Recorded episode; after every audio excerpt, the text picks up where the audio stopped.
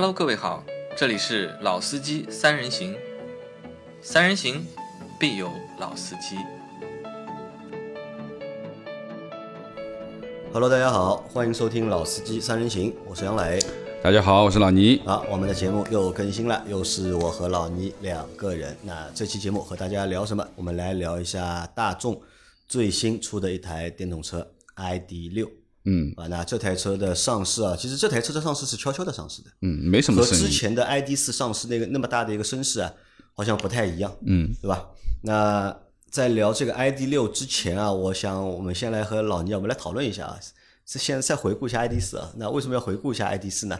因为 ID 四在上市的时候啊，因为也就前几个月上市的嘛，那我和老倪我们都去做了试驾，我们也做了节目啊。当时我们对这台车的给他的一个评论或者给他的一个结论，我们觉得这是一台不错的电动车，嗯，或者呢，这是一台能够适合更多人选择的电动车，因为这个当中的更多人有几个原因：一，它的售价，它的售价不是很贵，对。入门的版本二十万，对，对吧？那售价不是很贵，那可以适合更多的人选择。二呢，它又是大众品牌，那这个品牌在中国的话，也是能够得到就是广大消费者或者是用户的认可。嗯。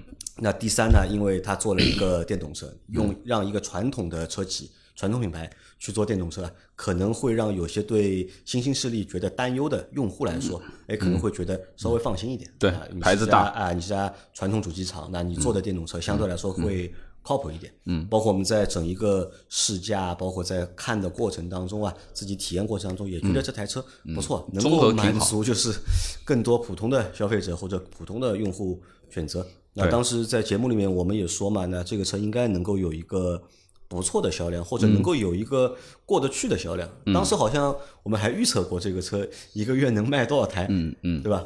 当时好像我们预测一个月这个车应该能够卖个几千台，卖个几千对吧？台，因为是你看大众是 IDX，然后嗯。一汽大众是 Cross ID Cross 对吧？对。那你单个车型能够卖个几千几千台，卖嗯个三千台，那两个加起来，两个车型加起来，一个月能加在一起有五千啊，能卖也就行了。嗯过个五千或者到个六千，对吧？当时我们是 做了这样的一个判断，觉得市场应该会对这台车买单的。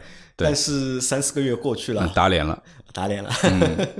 呃，因为这样啊，就是说，对于这台车而言，其实我们为什么觉得它比较好呢？首先来说，就是像前面讲的，作为大众这个品牌而言，其实在国人心目当中，其实是一个大众都知道的品牌，对不对？第二个，从我们说的作为一个电动车的一个硬性的一个续航里程的指标，它也是蛮好的。啊，杠杠的，我觉得它杠杠的，对吧？只是蛮好的，五百五十公里的一个一个一个续航里程，而且呢，从最近看到的一些反馈来说，你市区里面如果正常去驾驶的话，有可能还不止五百五。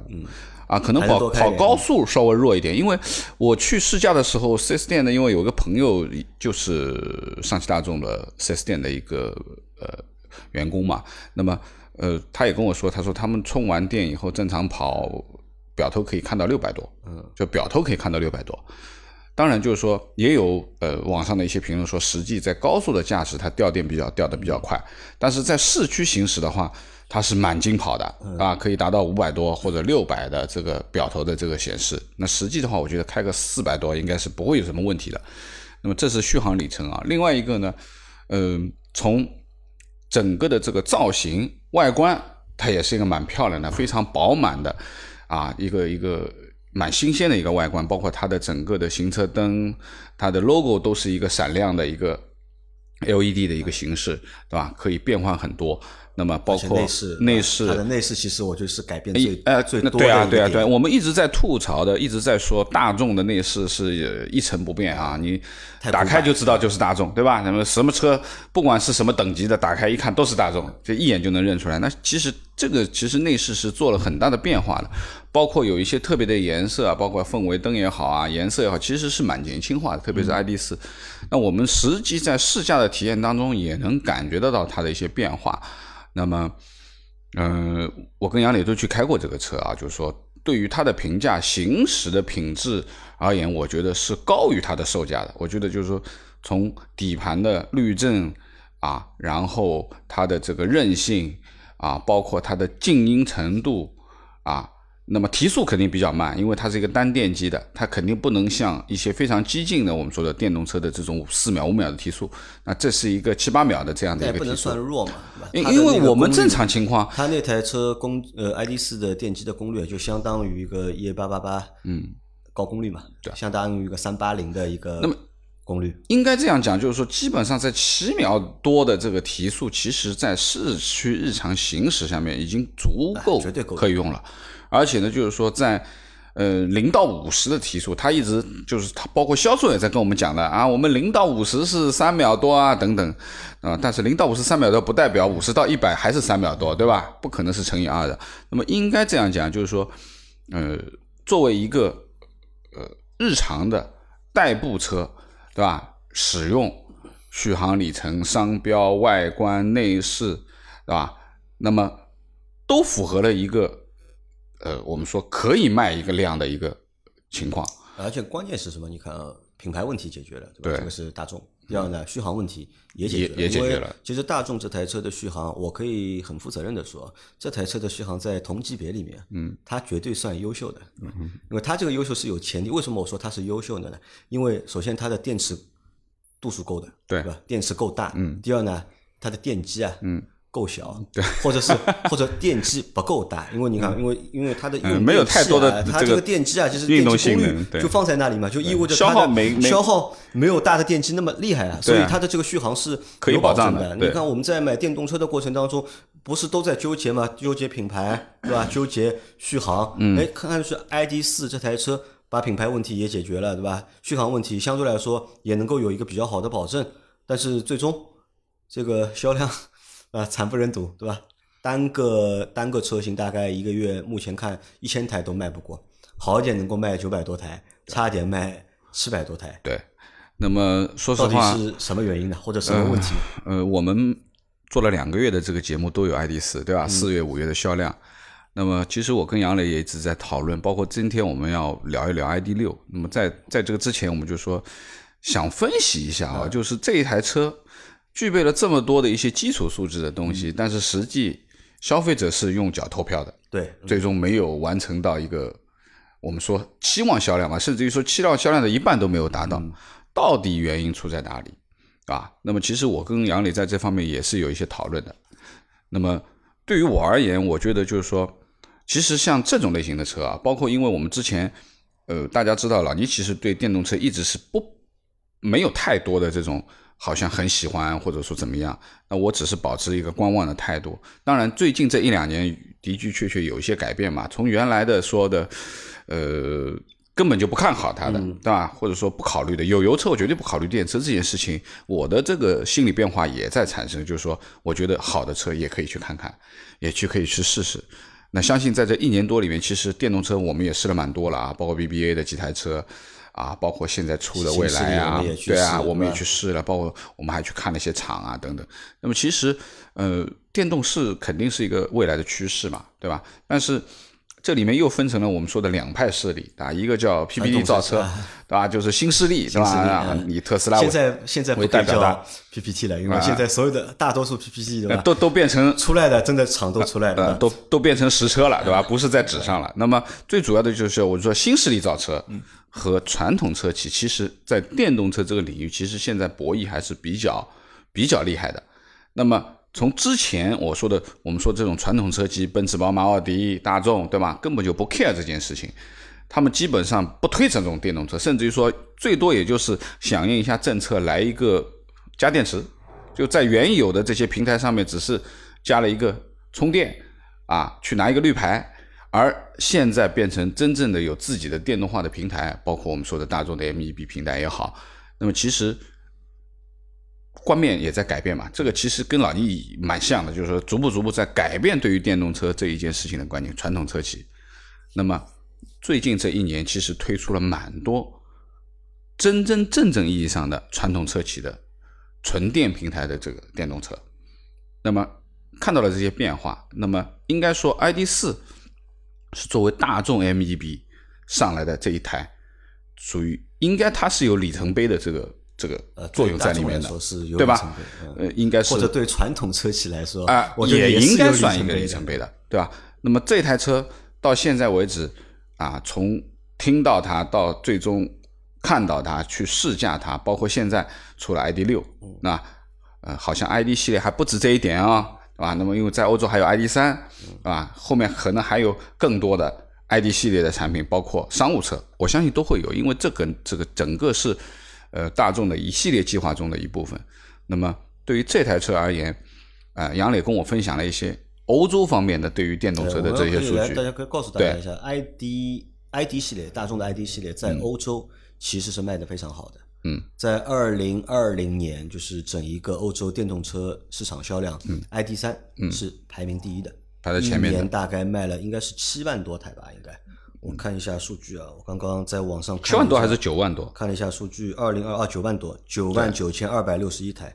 这个呃不是不是不是错了错了错了，是 ID 三是卖了五万六千台，五万六千一百十八台，啊卖了卖的最好的是雷诺的一台小车雷诺的一台小车，Model 三呢是排在了第二名，卖了八万五千七百三十一台。那可想而知，你看一年卖五万多台，对吧？排在前三，那还是有销量的。那我又看了一下四月份，二零二一年四月份的销量，嗯，大这是众最新的了四啊，大众 ID 四四月份是卖了七千三百六十七台，啊，蛮厉害这个在。欧洲对吧？那卖的其实是非常多，第二名是 ID 三 ID 三，ID 三卖的是五千七百六十五台，那这个其实也是非常不错的一个数据啊。那为什么这个车在欧洲蛮受欢迎的，对吧？但是在中国，嗯，不受欢迎，那原因到底在哪里呢？那我们一般去分析一台车卖得好或者不好的原因啊，我们会从几个维度去分析啊。一，我们会从产品本身，对，从产品本身角度嗯去做分析。那第二呢，会从就是用户的角度，嗯，买家的角度，对吧？顾客的角度去分析。第三呢，我们会去从市场的角度，嗯，那去分析。那么看一下，就是从如果从产品角度来看的话，好像这个产品还可以，对，不差的，不差的。对吧？我觉得这个产品就是该有的那些就是基本的素质啊，对。该达到的几个点，对，那我觉得都有，嗯。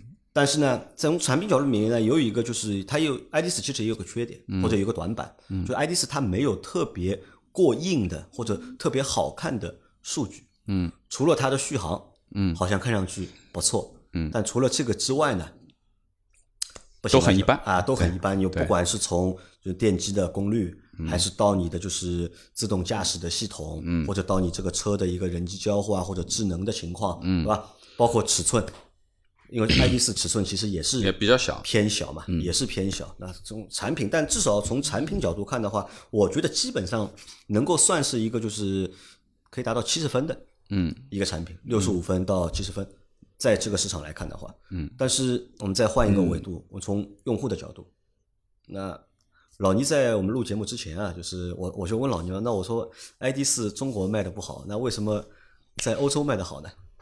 老倪给出的一个答案是这样的，老倪给出答案，他说可能啊，就是欧洲用户啊，嗯，选车啊，或特别是选电动车啊，嗯，这个想法，嗯，和中国用户还不太一样。想法是不太一样的。对，那我是这样认为啊。那我们讨论一下，那到底这个想法不一样在哪里呢？大家都是用嗯。户，而且甚至我觉得欧洲用户他们用车的这个理念，理论上应该比我们要更成熟一点。呃，我觉得就是说呢，呃，嗯这个应该怎么样去讲啊？就是说，因为电动车市场啊，中国的电动市场和欧洲的电动市场是不太一样的。包括我们前面你在分享的这个销量的情况，我们可以看得到，在欧洲销售的这些电动车，嗯，那基本上都是以小型微型车嗯，为小车主，为主嘛，对吧？基本上你到大小车比较少，油改电。对，那么第二个呢，就是说里面所涉及的品牌呢，都是我们现在称称之为合资品牌，嗯，对吧？因为没有除了特斯拉以外，基本上没有其他的品牌能够霸到这个榜上的。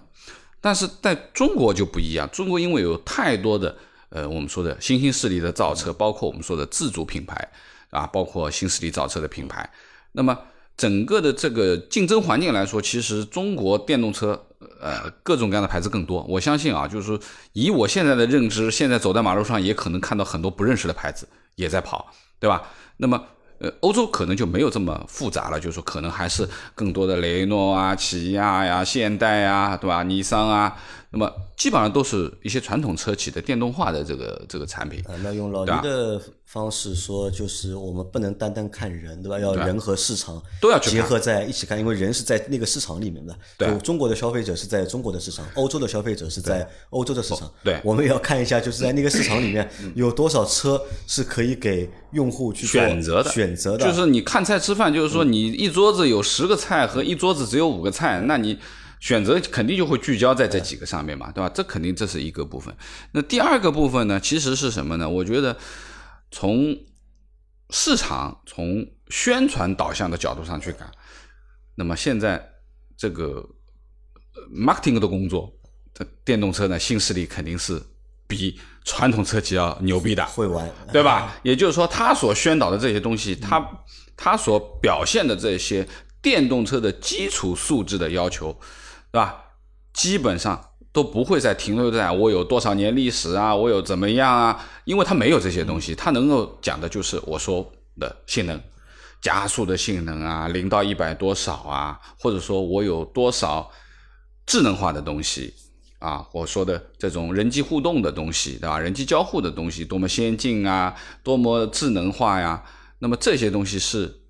现在的这些电动车的企业在教育消费者的这部分，其实他们并没有太多的去强调作为一台车本身应该有的行驶的标准和一些硬性的一些东西，对吧？那么就传宣传的点不太一样，不太一样。对一个传统主机厂可能传宣传都还是比较传统。对啊，我有多少年的历史，的？我的车质量有多好？对，那我的车开起来有多就是稳定？对，或者车的车况有多？稳定对，但新势力的话，就和大家说的呢，都是呃画大饼也好，对吧？给你以前是画大饼，描绘一个很美好的未来也好，对啊？对那？现在呢，可能说已经变成实车了，你能去体现了，对吧？那么当然就是说，从造车的角度上讲，现在其实外观这一部分已经不是一个难题了。以前啊，我们一直在认为的就是为什么说我们会不太去，可能在很多年前我们不考虑自主品牌，因为自主品牌的车你这个壳子没法看的，就是说从做工啊、工艺各方面就不及格。但是现在不一样，现在其实你去看任何的一台车，基本上外观、做工、接缝都不会差到哪里去。因为什么？因为现在进步了嘛，进步了嘛，机器人。更先进了嘛？也就是说，在造车的难度，特别是外观这个层面上面，其实已经没有什么太多难度，对吧？已经解决掉了。那么接下来其实就是，呃，我们说的内部部分的东西呢，当然续航这个是靠电池来顶的，对吧？电机其实就是靠功率啊，大了小了。那么另外一个最主要的还是我们说的行驶品质、舒适性、豪华感，对吧？那这些其实从几个维度去看这个这个这个电动车这一块。那么我相信，就是说，呃，现在的这些电动车的用户啊，因为杨磊是一个比较忠实的电动车用户，他已经有自己的电动车，而且我们也试过很多电动车，包括老周其实也很喜欢电动车，包括我们现在办公室好几个小伙伴也都有电动车，对啊，都特斯拉都有电动车。那么其实他们在考虑这台车的时候，其实更多的还是考虑到什么呢？我说大部分的消费者可能还是在考虑到啊这种。一脚踹的感觉，零百加速啊，有很多人跟我在提零百加速要四秒啊，要五秒啊，要怎么样啊，对吧？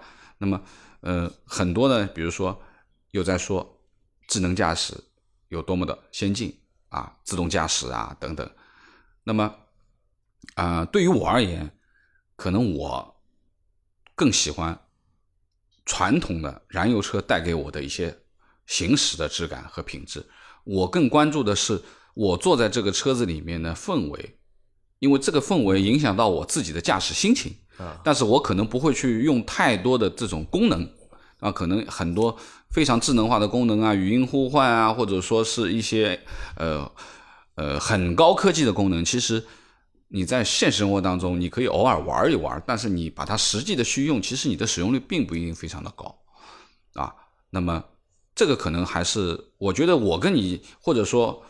呃，我对电动车的认识和呃，现在有很多这个这个，我们说买电动车的用户的认识，可能还是有一点点差别，有区别，哎，有点差别。我们还是回到前面我们说的，为什么在中国卖的不好？嗯，爱丽丝中国不行，销量不行，在欧洲销量不错啊，或者是非常好，对吧？嗯，那我分析啊，我觉得其实主最主要原因还是我们前面说到的，在两个不同的市场啊，嗯，ID 四所面对的就是竞争对手啊，不太一样完全不一样。大家可以想一下，在中国的话，目前主流的电动车品牌啊，在二十万左右的，你看在？二十万到三十万之间的，对吧？大家可以想一下有谁啊？有呃最强的，对吧？嗯，Model 三，啊，特斯拉对吧？对特斯拉有 Model 三、Model Y 对吧？那啊，这两个产品其实都很凶，对吧？卖嗯的在这个二十多万到三十多万这个价位里面，他们很凶。嗯，然后有蔚来，嗯对吧？未来就是不要电池也能到二十几万啊对如啊果你电池不买的话，二十七万吧六还是二十八对吧？也能买，差不多嗯那也在这个价格区间里面。那然后有小鹏，嗯，那还有谁？还有理想，理想对吧？呃理想要三十万了比亚迪，啊，比亚迪有很多了，对吧？你看这个只是大车啊，我们只是把大车拿出来看，就是买把二十万以上的车拿出来看，你嗯二十万以下的，你十几万的，对吧？你五万到十万之间有很多，嗯，你十万左右的，那十万到二十万之间的也有很多，嗯也有很多那在中国来说，对中国的消费者来说，我们如果真的要去买一台电动车的话，可选择的余地啊，比较大。太多了，而且太大了，有便宜的，有贵的，对吧？有当中各种各样的产品。而在欧洲，你能够选的电动车，相对来说是非常有限的。呃我甚至看了那个它那个排行里面啊，就是有两个我们觉得都已经我们这里看不到的车，他们都那里还在卖。有一个菲亚特的五百电动版的，嗯那个 Smart 的，Smart Four 对，啊 Fortwo 的对电动版，有标致二零八，嗯，电动版，那大家可以想，这些车型在中国的话，可能已经停售了，对吧？因为它油车也停售了嘛，但是在中国也没有他们的电车卖。那在欧洲可以给大家选的一些就是高阶的产品啊，就高阶的产品相对来说是比较少的。我第一次啊，就是看了那个表之后，我有什么感觉啊？就作为一个中国的用户啊，如果你要选择电动车的话，那可能 这个幸福感，嗯，强于嗯欧洲用户。对吧？我们以前经常说一句什么话？我们都说，哎，中国的车型啊，嗯，不行，对吧？即使是合资品牌引进来的车型，不行，对吧？嗯，要么就是阉割版，要么就是哎，有个车型减配版啊不是我们想要的车型，嗯，对吧？但是在选择电动车的这个过程当中，我看了一下，嗯，我看一看，就我们中国市场卖的这些电动车，特别是自主品牌这些电动车，嗯，随便拉一个出来，嗯，我觉得都比我在那张表上看到的欧洲那些车要好，而且甚至是吊打他们。嗯，那所以在这样的一个情况下面啊，ID 四这个车啊，在欧洲啊，的确是能够拿到销量。那七千 ID 四啊，多台哦你看 ID 四这个车，你看我给它一个评分，对吧？六点五到七分，在但是在欧洲市场呢，这个六点五到七分啊，可能就是一个高分了已经。嗯，而在中国市场，对吧？你要找到六点五到七分，甚至七分到七点五分的车，比比皆是。嗯，几乎每个品牌都能够拿出来比较好的产品。每个品牌都有一啊，台，都有一台啊拿得出手可以的。对，所以你看，ID 四在中国的销量，哎，就是嗯不行，这个也正常。这个我想啊，嗯，总算这是这其实对中国用户来说，或者对中国市场来说，其实也是一个有里程碑嗯意义的一件事情啊。就是 ID 四这台车验证了什么呢？验证了中国消费者啊在选车这件事情上面升级了。嗯就是不会再盲目的因为一个品牌或者一个 logo，对吧，去选你，而是更就是会知道自己想要什么产品，嗯，啊，自己想要什么东西，那么去做了一个就是自己的选择。那当然，不管你是选了就是自主品牌也好，还是你选了特斯拉，嗯，也好，但因为当中选大众的最少嘛，嗯，所以这个我觉得蛮不容易的一件事情。这个就和以前你看大众。大众车为什么在中国能够卖那么多啊？大家可以想一下，就是一是因为大众的车型比较多，第二是什么呢？大众很神奇一个点在哪里？它出很多车型啊，特别是很多的有中国特供版，嗯，它出来之后啊，只要是挂这个标的，价格打到一定程度，嗯都能卖。就能够通吃市场。这个说明我们用户啊 对这个品牌的这个信仰啊，嗯，还是非常大的。但是电动车这件事情上面，大家还是不买单的。失败了。对那其实我觉得真的是失败了。嗯，好吧，那这个是我们觉得 ID 四不能够在中国取得一个好的销量的一个比较最大的一个原因吧，对吧？不是车本身的问题，嗯，而是在这个市场里面，在这个竞争市场里面比较激烈。嗯，它的就是它和其他一些竞争对手啊比起来，稍微呢弱了一点。嗯，那这个是 ID 四的情况，好吧？那么我们来聊一聊 ID 六。那当时呢，因为其实我没有怎么关注过 ID 六，我只是知道后面有一个车型是 ID 六的车型，也没有去扒新闻看一下这个车是什么配置。但是在我脑子里面啊，我的想法是这样的：ID 四是一款，对吧？因为 ID 还有 ID 三嘛，ID 三我们中国目前没有。那如果你还有 ID 六的话，那四到六，哎，那应该是一个升级。嗯，对吧？那你肯定这个车啊，升级了呀，尺寸大了呀，啊，但但就除了尺寸大，还有什么别的呢？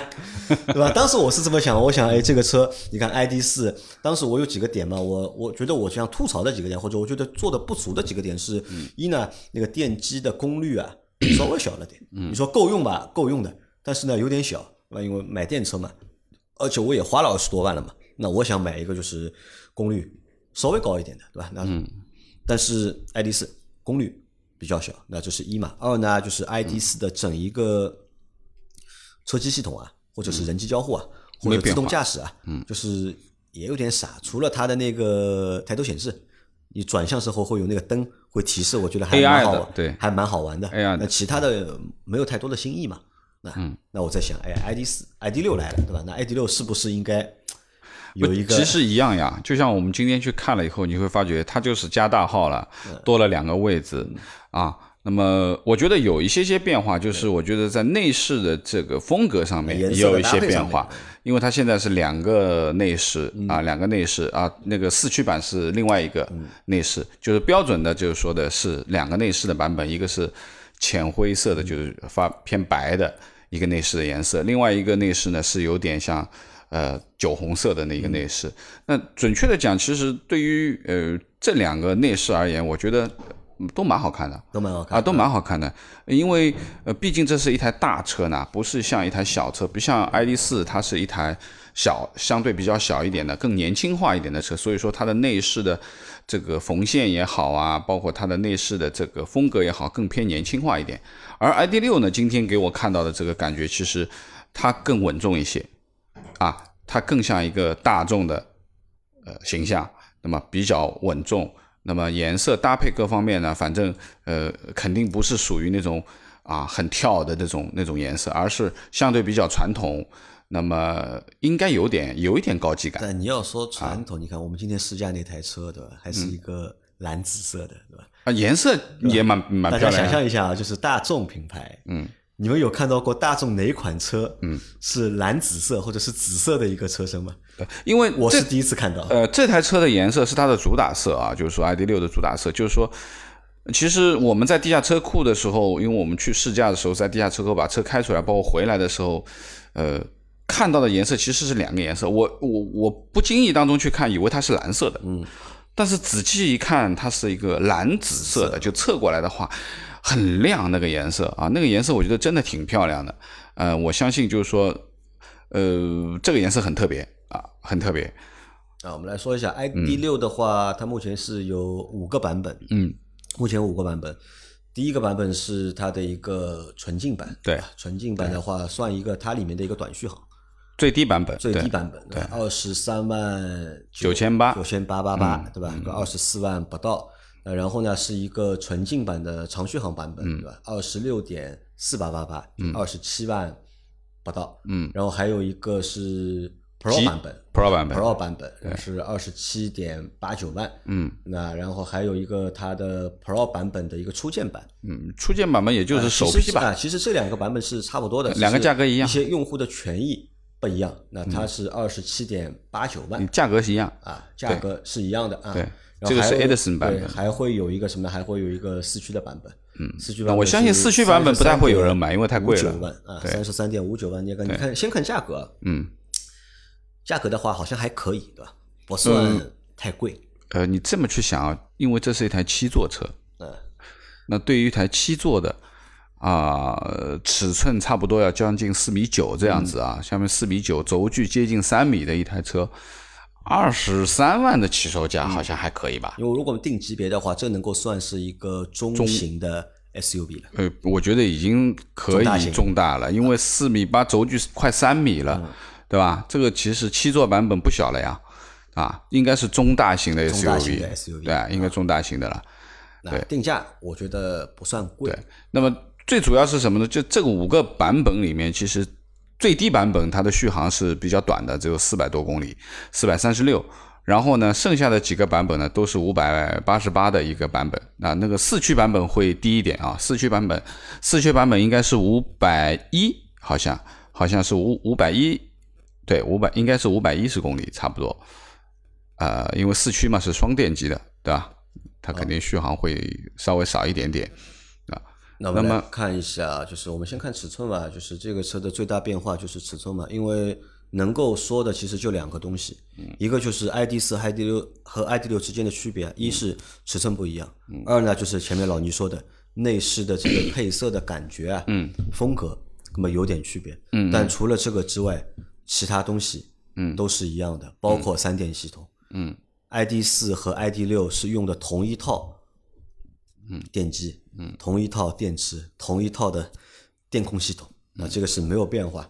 那我们看一下尺寸，尺寸的话，ID 六的这个长度是四八七六七六四八七六四八七六，对吧？高度是幺六八零幺六八零，宽度幺八四八啊。那我要说一下这个尺寸里面的这个宽度啊，因为我们今天在试驾的时候。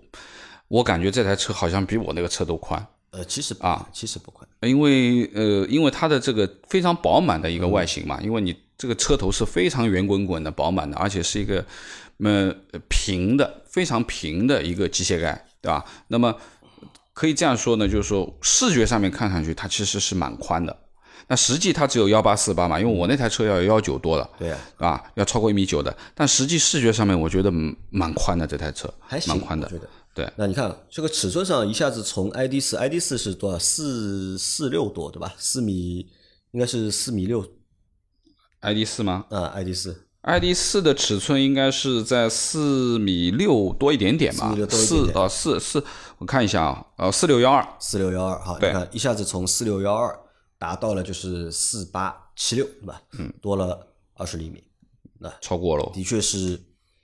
变大了，那我在想啊，就很多用户啊，就是不选择 ID 四，可能会有一个原因是什么呢？会觉得 ID 四啊尺寸偏小，嗯，因为我们看就是在同级别或者是比它级别高那么一点点的这些 SUV 里面卖的好的，嗯，尺寸都比它大嘛，嗯，你不管是蔚来也好，不管是理想也好，不管是 Model Y 也好，尺寸都比它大，都比它大。啊，它是偏小的，哎，那这次 ID 六，哎，它变长了，或者是。变大了，那变大了，我想，我想，哎，那个时候，呃，哎，这个可能是好事情啊，对吧？那么大家可能之前因觉得它小不要，那么变大了呢，他就要了。我记得这个 ID 六在上市公布价格的那一天下午，我正好在外面看到有这个店嘛，我就去了。那我说有没有 ID 六？他说有的，就里面那一台。嗯，然后我首先打开的就是第二排，因为我想看一下它这个第二排啊，就是有变多大。嗯，有变大多少？那打开一看之后呢，略略有点失望。哎，怎么我觉得好像没有变大多少？然后再往后面一看，我想，哦，这个后备箱要多大？再往后看，哦，它还有第三排。嗯，但是我这个车对吧？我就问了一下轴距多少，他说三米不到。嗯，我说你确定吗？这个车轴距三米不到？因为从 ID 六啊，因为 ID 六是它有三排座椅，对吧？但是实际的一个就是体验。这个第三排，嗯，是无法坐人的，因为老倪今天嗯坐了一下，坐都坐不下去。杨磊跟我说呢，这台车的这个轴距要二九六五，就接近三米了，这个是非常长的一个轴距了啊。就是说，原则上讲起来，其实呃应该能够坐下，嗯，对吧？呃，但是实际今天我把我以我的身高把驾驶座调完，把第二排调到我觉得。最小能接受的程度啊，最小能接受的程度就不顶脚能够接受的程度，然后我坐进第三排，我发觉我是顶脚的，顶脚的啊，那么也就意味着什么呢？呃，如果你要想第三排不顶脚的话，那你的第二排会顶脚，嗯，你第三排可能不顶脚了。那么因为我两边啊，因为我跑了两边，我都把所有的位置都调整好了以后，我去试。因为杨磊跟我说我不信嘛，我觉得好像不太可能，多多少少好像。应该能够达到一个啊，反正大家可以想象一下，我们脑补一下，就是三米的轴距啊，啊，三米的轴距坐三排，理论上这个第三排不会挤。对啊，因为你看看汉兰达，它也没有两米九轴距啊，只有多少啊？它也没有说能够达到这样子的一种情况吧。就是说，嗯，难以想象啊、呃我觉得就是，呃，我做完这个，我做完这个第三排以后，我就给我一个朋友发了一个消息，因为是他跟我说，他想买对吧？R D 六的这个事情呢，我们老徐他跟我说，他说，哎，他说他因为家里呃两个孩子嘛，家里有老人，他肯定是需要一台七座车的，啊，那么他说，哎，这个他是想看的，那我看完我拍了张照片，然后我就发给他，我说你第三排就不要考虑了啊，，是谁做？你给你儿子做啊不可能还是给你给你妈做？我估计给我儿子做可以，就是四岁五岁可以的，那这这给个十来岁的都不行女儿。很大了嘛，已经。啊，女儿都都都上班了，这肯定。他儿子也十几岁了，对吧？那么肯定不行的。就是说，这个这个座位，我觉得这个第三排是完全的鸡肋。啊，所以啊，我肯定是不行的 ID 六的这个就是在尺寸上的这个升级之后啊，嗯但是这个座椅的布局啊，嗯，或者设置成三排座椅啊，嗯，这我觉得其实是一个错的决定或者错的一个选项。嗯，好，那么我们先把第三排否了啊，然后我们就说回第二排。当你不考虑第三排的时候，你把第排第三排全部翻掉，那你可以获得一个非常巨大的后备箱，这是肯定的。而且呢，它有挡阳帘，就是它是可以放在后帘嘛有啊，对，遮物帘的是有的，就是这个遮物帘的位置，它可以呃放在它的这个底盘的这个可以隐藏起来的啊，就是你座位拉起来以后，你可以不需要这个遮物帘，也可以把它拿起来，把它后备箱完全遮起来，这个我觉得挺好的。那么呃，最主要的问题是我们今天两个人都试驾了一下这台车。呃，这个时候呢，我们是采用了大五座的标准去试驾的，就是把第二排的座位全部推到底，然后留足前排的空间。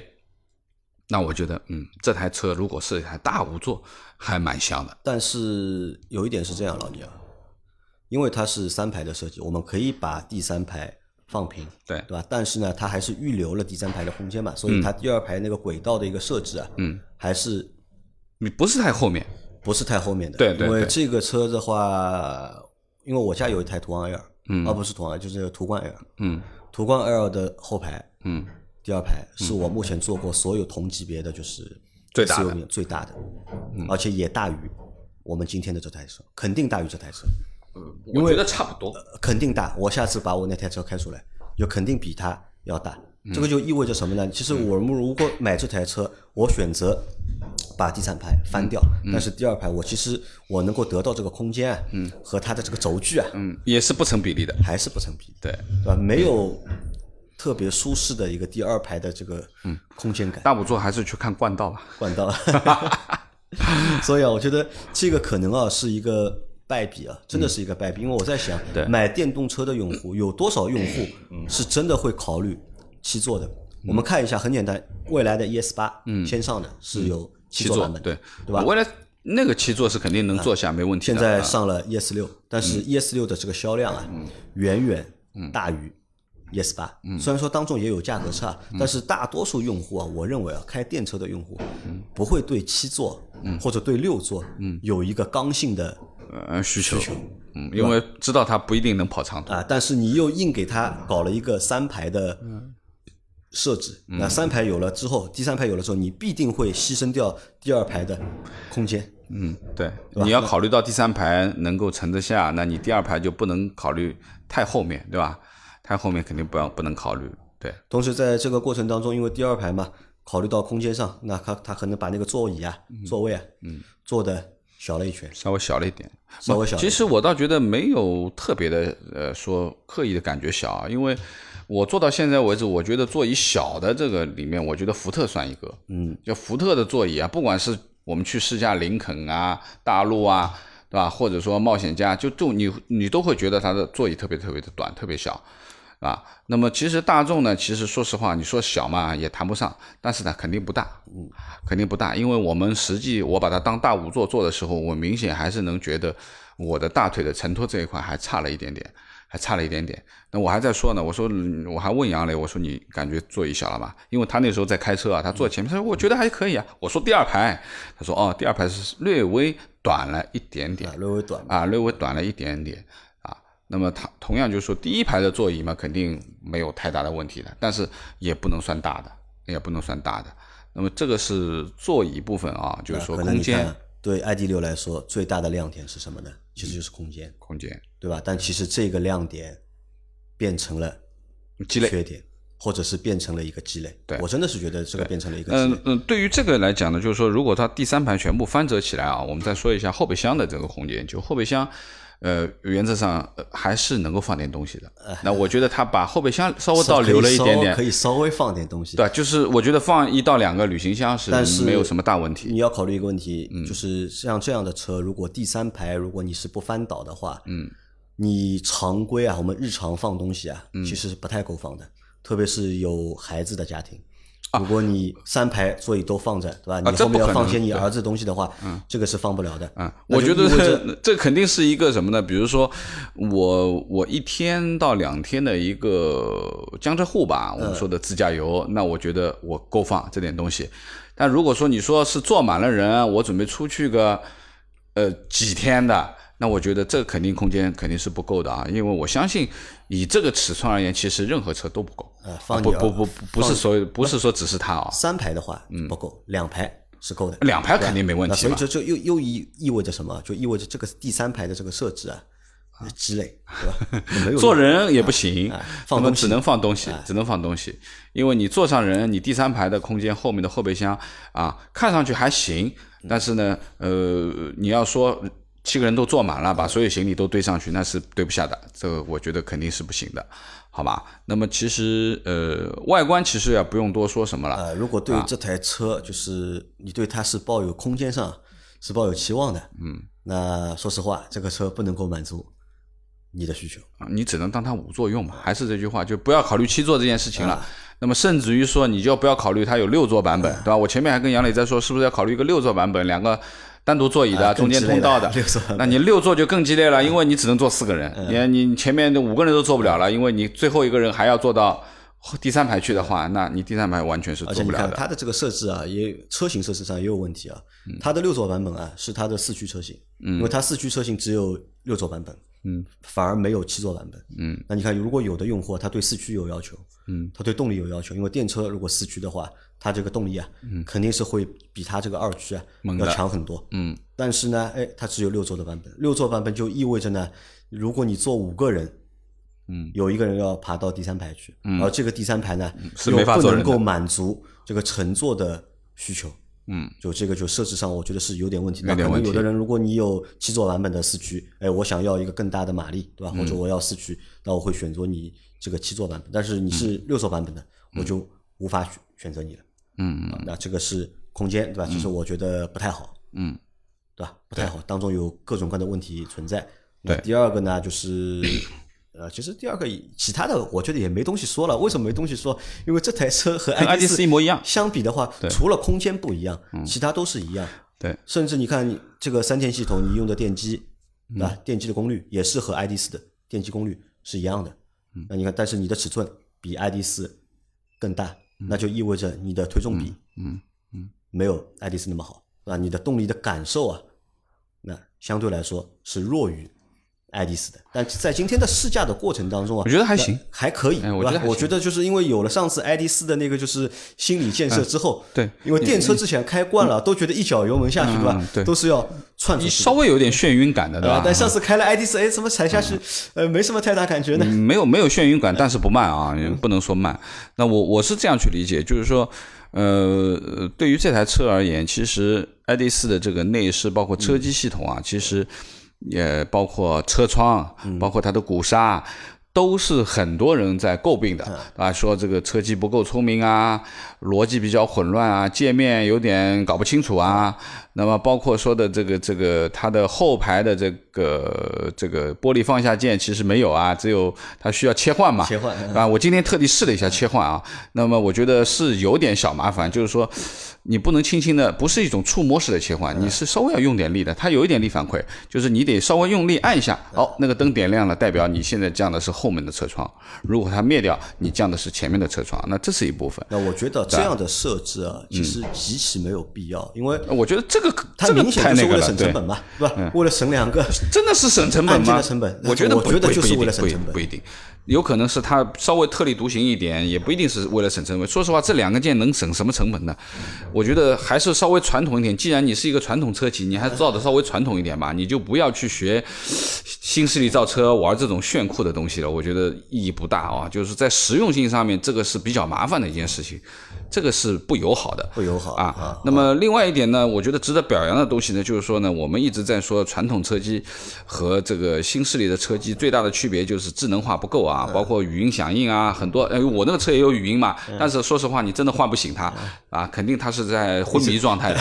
那么只能说呢，这台车还算聪明。嗯，因为今天我们在测试的时候，我们在试驾的时候，呃，这个这个这个，包括换出空调啊、调热啊、调冷啊，呃，关闭天幕啊啊，那么这些非常基础的，甚至说你说调出啊，调出收音机或者调出什么，其实我觉得还是蛮灵敏的。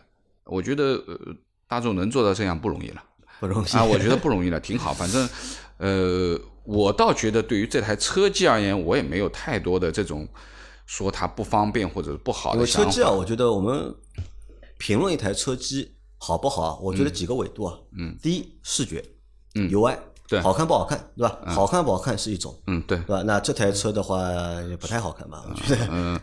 呃，比某些强，呃，比威马强啊，比泡泡球强，这是肯定的。好看不好看呢？它肯定是属于不好看的。那还有一个维度呢，就是从就是好用 不好用。但是呢，我们看就是不管是好看和不好看，或者好用不好用，那这些其实评判都比较主观，因为每个人的审美可能不一样，每个人使用习惯也不一样。但是关于车机的好用不好用呢，我倒是想了一个事情啊，我觉得是这样的，就是任何一台车机啊，因为现在我们做的车机。每一个厂家都都在挖空心思做什么事情呢？嗯，和别人不一样。嗯，都想和别人不一样，对吧？不管是界面的设计还是菜单的逻辑，都想做到和别人不一样。那这样的一个情况产生之后呢，就意味着我们每次换车的时候啊，给你用到一套新的车机，你需要习惯一下，一个一个时间去适应啊，去习惯，嗯，对吧？但是时间长了之后，你总能习惯的。嗯，我相信。对吧？因为我这个还和老倪开玩笑，因为老倪的那个车是用触控板的嘛。嗯。因为我一直觉得用触控板的来控制啊会很麻烦，不太准啊。但是我看老倪操作起来盲操作可以，我可以不用手看着那个触控板，他就知道哎怎么的。他说这个时间用长了嘛，就习惯了，对吧？这个东西这是一种习惯，我觉得这个可能不难，不太重要。我们也不要去纠结这个东西，对吧？对。最后呢，我觉得就是我们可以来说一个什么事情呢？就是我们来说一台这台车的优点。嗯。因为你前面说的那个也不能算是优点，你你前面只能说呢和之前比对吧？这个可能好一点。嗯，我们来说一台这台车，就是和其他比的话，嗯，和其他同级别的车去比，其实这台车有一个我觉得算是一个蛮大的一个优点，而且这个优点啊，很多其他的车企啊，短时间之内啊，其实是赶不上的。嗯，那就是什么呢？我觉得就这台车整体的驾驶的感受，嗯，行驶品质，行驶的品质，嗯。底盘的品质，那这些啊，我觉得就是真的是很多其他的，嗯，新势力，包括特斯拉，嗯，这个是做不到的，做不到，嗯，对吧？因为我们和老我和老倪一直我们在我们在讨论嘛，我就一直在问老倪嘛，我说你到底喜欢什么样的？电动车，因为我们去试了很多电动车，我就喜欢这样的，对吧？我们去试了很多电动，有特斯拉，有蔚来，有理想，对吧？有小鹏，我们去试了很多，对。但是好像开下来之后，对吧？老倪最多就说：“哦，这个车凶，这个车猛，对吧？加速猛。”但是我说你喜欢吧这种感受，老倪不喜欢，不喜欢，对吧？而且这个感受还不单单只是就是驾驶上的感受，可能还会有一些乘坐的感受，乘坐包括一些，包括一些就是车内的交互，对，还有对。那老倪觉得就是。那些车可能就是过于标新立异，或者过于就是脱离传统。嗯，呃，也不能说脱于传统啊，因为呃，每一个车每一个品牌都有自己的调性，对吧？那么有的就是希望特立独行你能接受没有仪表盘的车吗？我我不太能接受啊，对，这个就脱有可能我年纪大了，我我可能年纪大了，但是我是出于安全的考虑去考虑这个问题，因为车辆在行驶当中有一些相关信息，你还是必须需要去了解的，对吧？那么特别是正前方的这个这个这个眼睛所能够看得到的一个方向，那么就像这台车，包括 ID 四或者 ID 六，其实它是在方向盘上面有一个非常小的显示屏，啊，这个是给了你一些基础信息的，我觉得够了。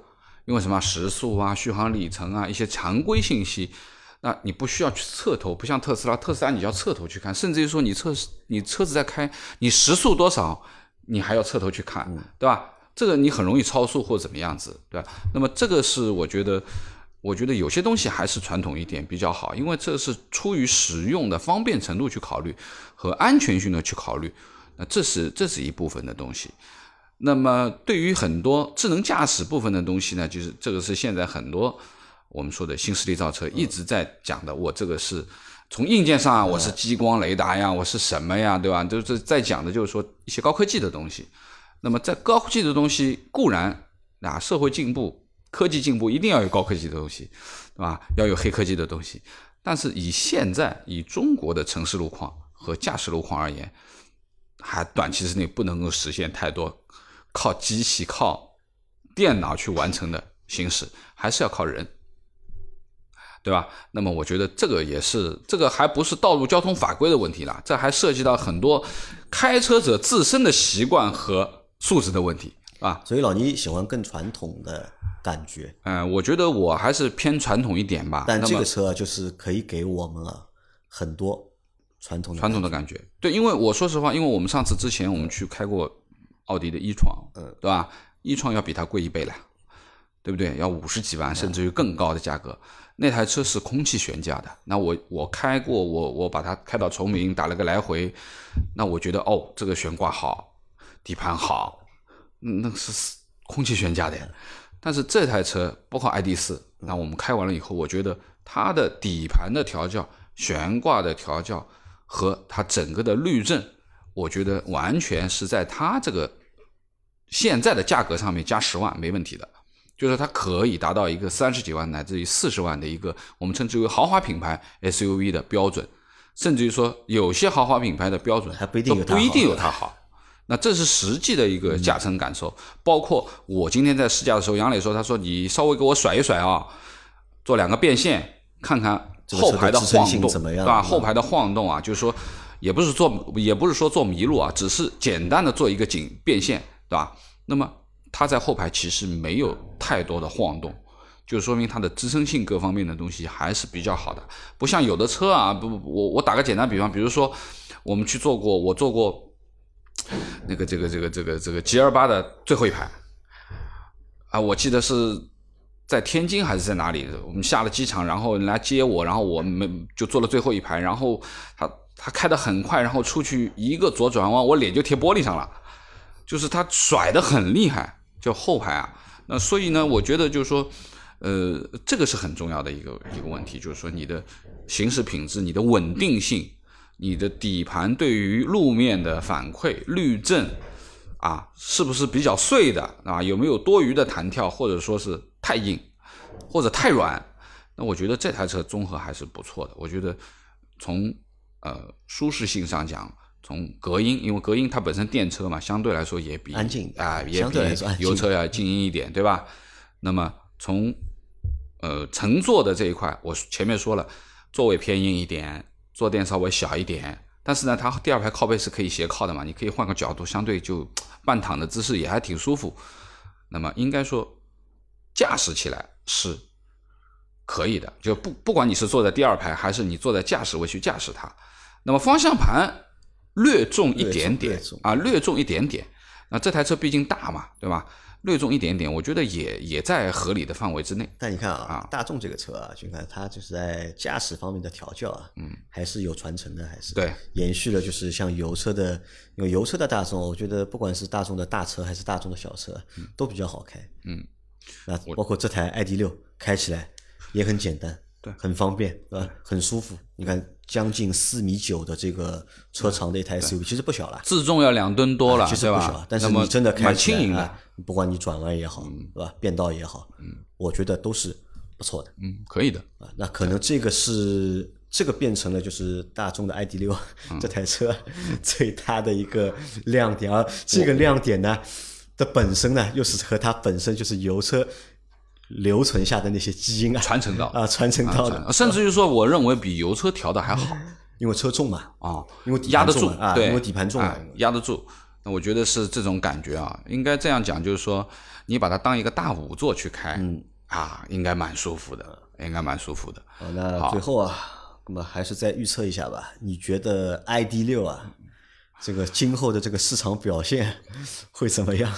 我觉得我不想打脸了。你不想打脸了？那我觉得可能会比爱丽丝卖的好一点。嗯，但是它有很多量啊，它的很多量可能会把 ID 四的销量蚕食掉。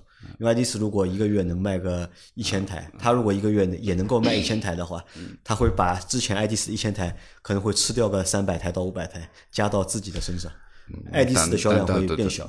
我不这样认为，因为最起码这两台车的价格还是有差的。差不多啊，啊，差几万块钱还是要的呀，差不多对吧？那如果说你是追求大，对吧？如果你想追求呃高。呃，我不怎么讲呢，就是说行驶品质稍微好一点，但是对于我们现在所说的这些呃智能化的东西，你不 care 的，嗯，那我觉得哎这台车蛮好，蛮友好的。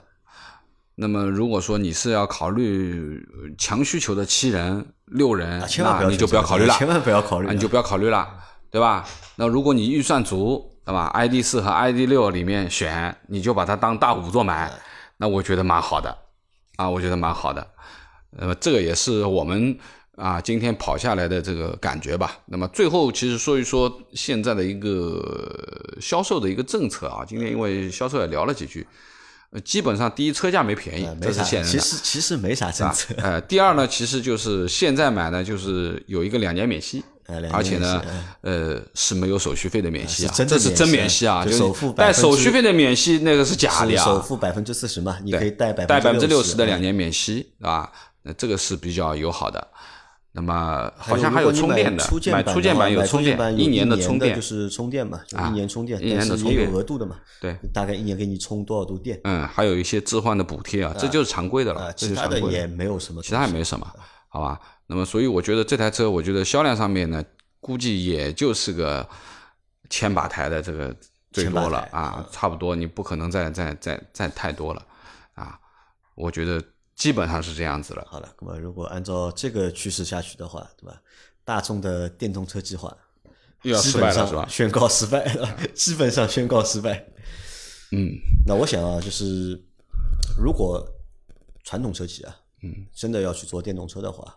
那，我觉得至少在价格上面啊，嗯，我觉得要做到什么？嗯，要做到油电同价。油电同价，就你同级别的车，对吧？你的电车和你的油车同样的价格，嗯，那在这样的一个情况下面，那你即使你的就是高科技的配置你弱一点，对吧？你没有就是像那些新兴势力给你的这种美好的未来的这种感觉，嗯嗯，那你只要做到油电同价，嗯，那我相信有可能，哎，可以吸引一些哎本来买你油车的，嗯，哎现在可以来考虑买你。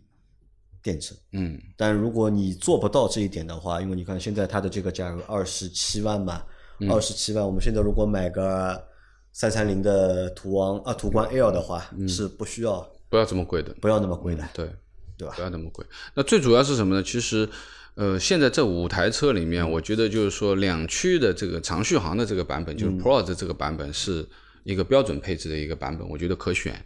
那么为什么我如果你让我选，我可能也会选它啊？第一四驱的太贵了，不去考虑了，对对吧？那么初见版和这个 Pro 版本其实只是政策上的区别，嗯，也从配置上是没什么区别的。那么为什么下面这两台车不不去考虑呢？比如说最基础的二十三万九千八和二十六万呢，我不去考虑呢？配置低了。第一个是配置低，第二个它的这个座椅啊，都不是真皮的仿皮的，只有到了二十七万，它是一个真皮座椅。另外你可以选抬头显示啊，然后可开启的天窗啊。然后可开天窗好像说是免费可以直接换的，对吧？那么抬头显示今天问了一下，说是好像加五千块，我觉得蛮良心，五千块加一加一套 AR 的抬显，蛮好玩的，哎，对吧？我觉得这个价格五千块是值的啊！你如果去一个好的品牌的话，你加套抬显的价格，你不要你个一一万块吗？肯定要的嘛，对吧？另外呢，就是呃，可以选配一个十二喇叭的哈曼卡顿，嗯，那我觉得已经到这样了，既然这是一台比较家用又可以大五座很舒服的车。那加个喇叭，我估计也没加，也也估计也就几千块钱撑死了，就基本上再加个一万块，你就可以拿到一个比较好的、相对完美的、相对完美的配置啊。那除了没有座椅通风啊以外，呃，座椅加热已经有了啊，座椅按摩都有了，座椅按摩和加热嘛，加热对前后排的座椅加热和按摩，那我觉得这个也是蛮实用的。啊。